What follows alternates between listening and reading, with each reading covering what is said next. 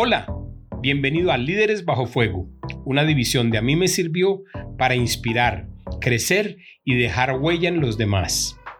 Líderes Bajo Fuego es un espacio donde compartiremos conceptos prácticos que te inspirarán a ser un mejor líder y ayudarán a ti y a tu empresa y sus equipos a ser más productivos. Soy Farid Steffen y en este tercer episodio te hablaré sobre la forma en que los líderes planean para alcanzar el éxito. Bienvenidos. Este episodio es para aquellos que desean alcanzar el éxito verdadero, pues para alcanzarlo se necesita planificar. Soy un convencido que liderazgo y planeación van de la mano.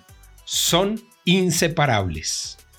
Peter Drucker, un gurú de la administración moderna, decía que la tarea fundamental de un líder al momento de planear es hacer que la gente sea capaz de unir sus fortalezas, dándoles metas y valores comunes, así como la estructura correcta y la capacitación continua que necesitan para desempeñarse en sus respectivos cargos. Comparto plenamente lo dicho por Peter Drucker. El liderazgo existe para unir a la gente con un propósito común y para alcanzar las metas necesitamos planeación. A manera de ejemplo, permítame mencionar lo realizado por Nehemías, el copero del rey de Persa en el año 450 a.C., quien unió a los judíos de la época, les dio un propósito común y planificó la reconstrucción de las murallas de Jerusalén en el menor tiempo posible.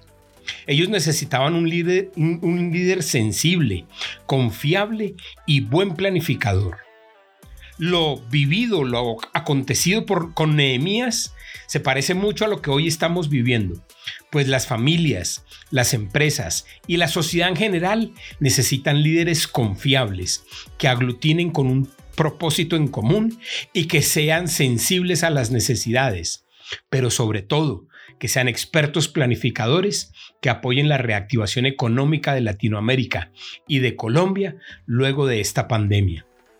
De la historia de Nehemías podríamos aprender cinco lecciones, o mejor, seis lecciones de planificación, muy aplicables al momento que estamos viviendo en la actualidad. Número uno, los líderes se toman un tiempo para pensar.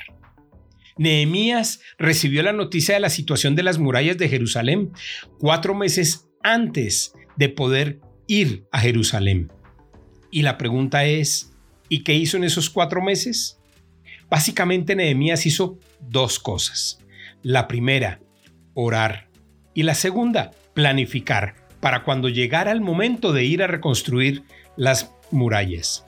Nehemías se tomó el tiempo necesario para pensar, para entender y planificar lo que se le venía por delante. Tú y yo, como Nehemías, deberíamos orar y planificar las metas del 2021. Ideal si pudieras tomarte un breve retiro, lejos de las presiones y las agitaciones diarias. Ojalá en un lugar en donde puedas tomarte el tiempo para pensar, escribir y dibujar las metas del próximo año. Número 2. Los líderes toman la iniciativa. Los líderes se caracterizan porque son los primeros que toman la iniciativa. Y ese fue el caso de Nehemías. Las murallas llevaban muchos años, cerca de 70 años derrumbadas, y él logró reconstruirlas en 52 días, un tiempo récord. A pesar de lo particular que ha sido este año, sería un error quedarnos quietos contemplando el paisaje. Los líderes, los empresarios, los padres de familia, tomamos la iniciativa, no ponemos excusas, nos movemos e intentamos mejorar la situación.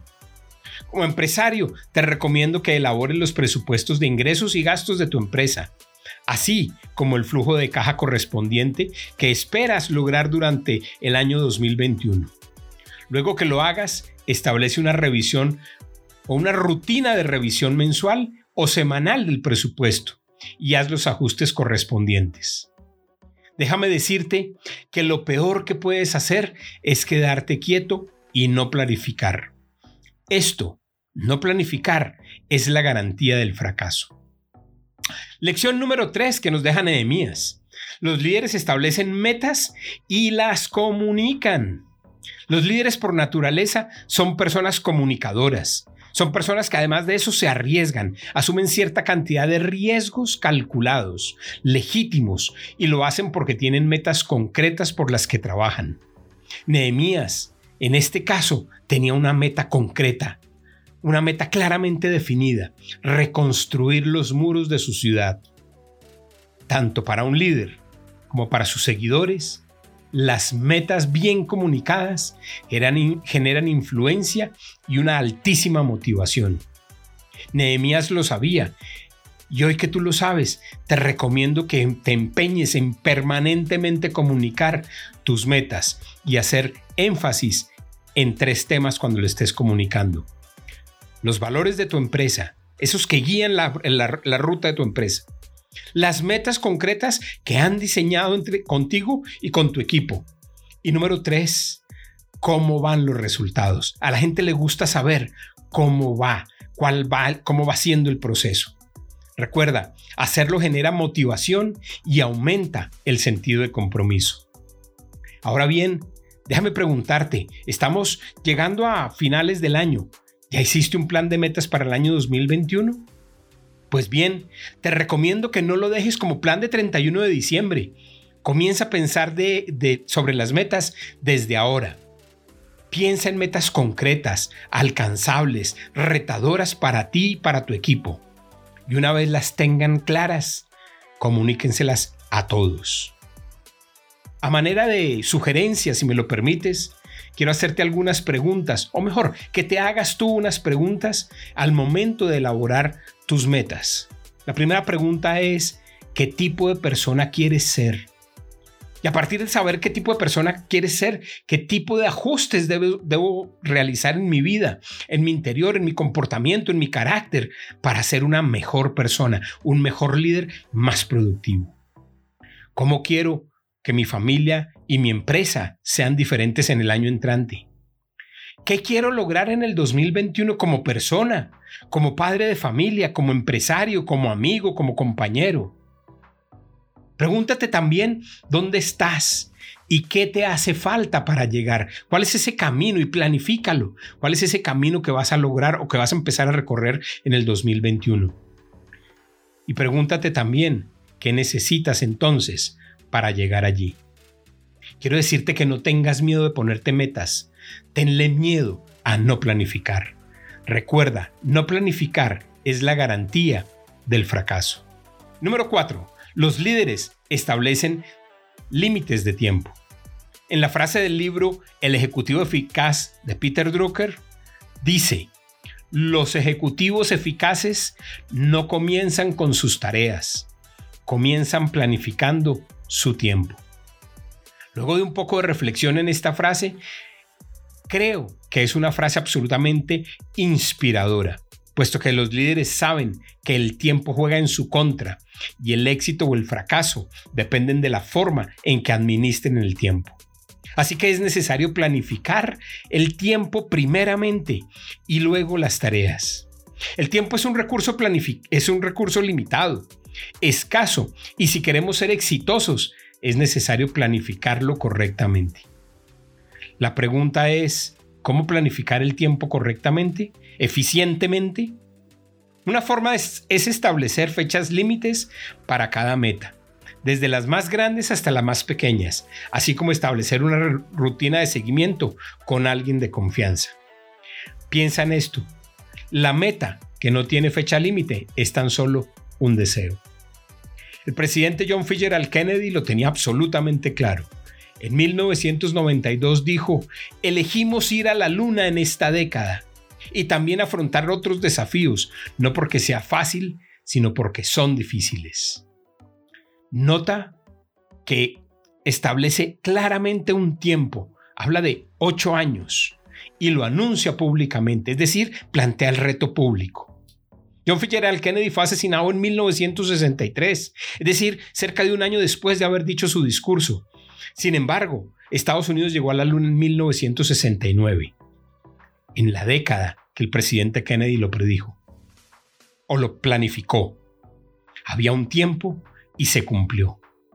Hay metas que quizás te tomarán días en lograrlas, otras metas semanas o quizás años, Lo importante es diseñar un plan y ser conscientes que el tiempo no nos pertenece. Enseñanza número 5. Los líderes se enfocan en la solución. La tendencia humana es enfocarse en los problemas. Sin embargo, los líderes se enfocan en las soluciones. No significa que los problemas no existan, claro que existen, y por ello al momento de planificarlos hay que prevenirlos. Pregúntate en el momento en que estés haciendo la planeación, la planeación, ¿qué podría salir mal? ¿Qué obstáculos podrían aparecer? Por supuesto que algunos problemas son inevitables y otros son absolutamente imprevistos, como el COVID-19. Sé que ha sido una gran lección para todos, y aún así debemos planificar para los siguientes pasos, pues como lo dice el rey Salomón, el hombre prudente prevé las dificultades y se prepara para ellas. Nehemías nos deja una sexta lección. Los líderes hacen presupuestos. Los presupuestos y su revisión son una brújula, son una guía que nos permite saber si vamos por la, en la dirección correcta. Ningún proyecto, es mi recomendación, ningún proyecto puede iniciarse antes de tener idea de cuánto nos va a costar. En el momento en que nos ponemos a revisar cuánto nos va a costar un proyecto, hablamos entonces de un presupuesto y los ingredientes generales que se deben tener en cuenta al momento de ejecutar o de elaborar un presupuesto son cuatro. ¿Cuál es el dinero que nos vamos a gastar o que vamos a invertir o que vamos a tener necesario que conseguir? ¿Cuánto tiempo nos vamos a demorar? ¿Qué energía vamos a involucrar? ¿Y cuál es la gente que necesitamos para cumplir ese presupuesto o esas metas que nos hemos fijado? Entre más detallado sea el presupuesto, las necesidades se ven más claras y entonces la búsqueda de recursos será más efectiva, más fácil y la posibilidad de cumplir las metas aumentará sustancialmente. Estamos próximos a comenzar un nuevo año, lleno de expectativas, por lo que espero que estos seis principios compartidos, estas seis enseñanzas, nos ayuden al momento cuando estemos haciendo las metas del, 2021. Si quieres conocer más aspectos prácticos del liderazgo, te invito a revisar nuestra página web www.amimesirvió.com y seguirnos en nuestras redes sociales. Nos encontramos en el próximo episodio de Líderes bajo fuego, donde hablaremos sobre cómo los líderes motivan a otros. Nos vemos.